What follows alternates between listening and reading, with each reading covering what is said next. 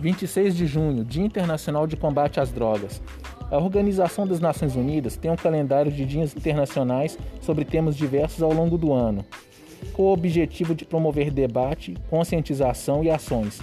O dia 26 de junho foi o escolhido desde 1987 para ser o Dia Internacional contra o Abuso de Drogas e o Tráfico Ilícito, também conhecido como o Dia Internacional de Combate às Drogas. Para o ano de 2020, o tema escolhido para o dia foi Melhor Conhecimento para Melhores Cuidados, objetivando melhorar o entendimento sobre o problema mundial das drogas, combater a desinformação e promover cooperação internacional para enfrentar seus impactos sobre saúde, administração pública e segurança. Segundo o relatório mundial sobre drogas 2019, estima-se que 271 milhões de pessoas, ou 5,5% da população mundial, entre 15 e 64 anos de idade, fizeram uso de drogas no ano de 2016, sendo que 35 bilhões dessas pessoas sofrem de dependência química ou outros transtornos mentais relacionados ao uso de drogas. Estima-se que 585 mil mortes em 2017 foram consequências relacionadas ao uso de drogas.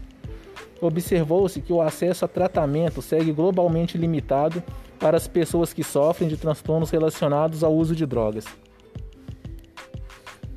Na véspera do Dia Internacional de Combate às Drogas deste ano de 2020, o Escritório das Nações Unidas sobre Drogas e Crimes, UNODC, fará a divulgação do Relatório Mundial sobre Drogas 2020, que fornece visão global da oferta e demanda de drogas ilícitas, seus impactos sobre a saúde, além dos efeitos da pandemia de Covid-19.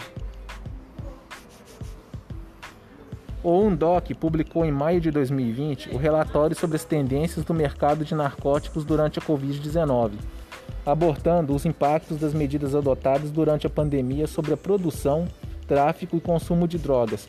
Foi observada uma tendência de redução da disponibilidade de drogas em diversos países, o que pode levar a uma redução do consumo em geral, mas principalmente de substâncias consumidas em ambientes recreativos.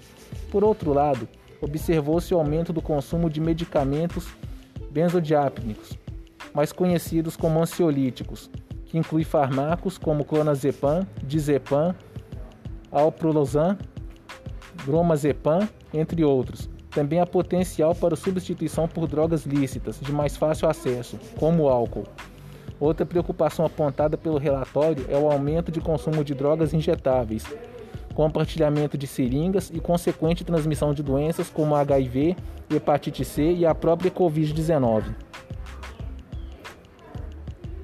Antes mesmo da publicação desse relatório, o Unidoc já havia alertado em abril de 2020 sobre a importância de garantir tratamento às pessoas com tran transtornos relacionados ao uso de drogas, inclusive no período de pandemia, uma vez que esse público pode ter imunidade comprometida e frequentemente tem acesso limitado a recursos básicos, tornando-se mais vulnerável às complicações relacionadas à Covid-19.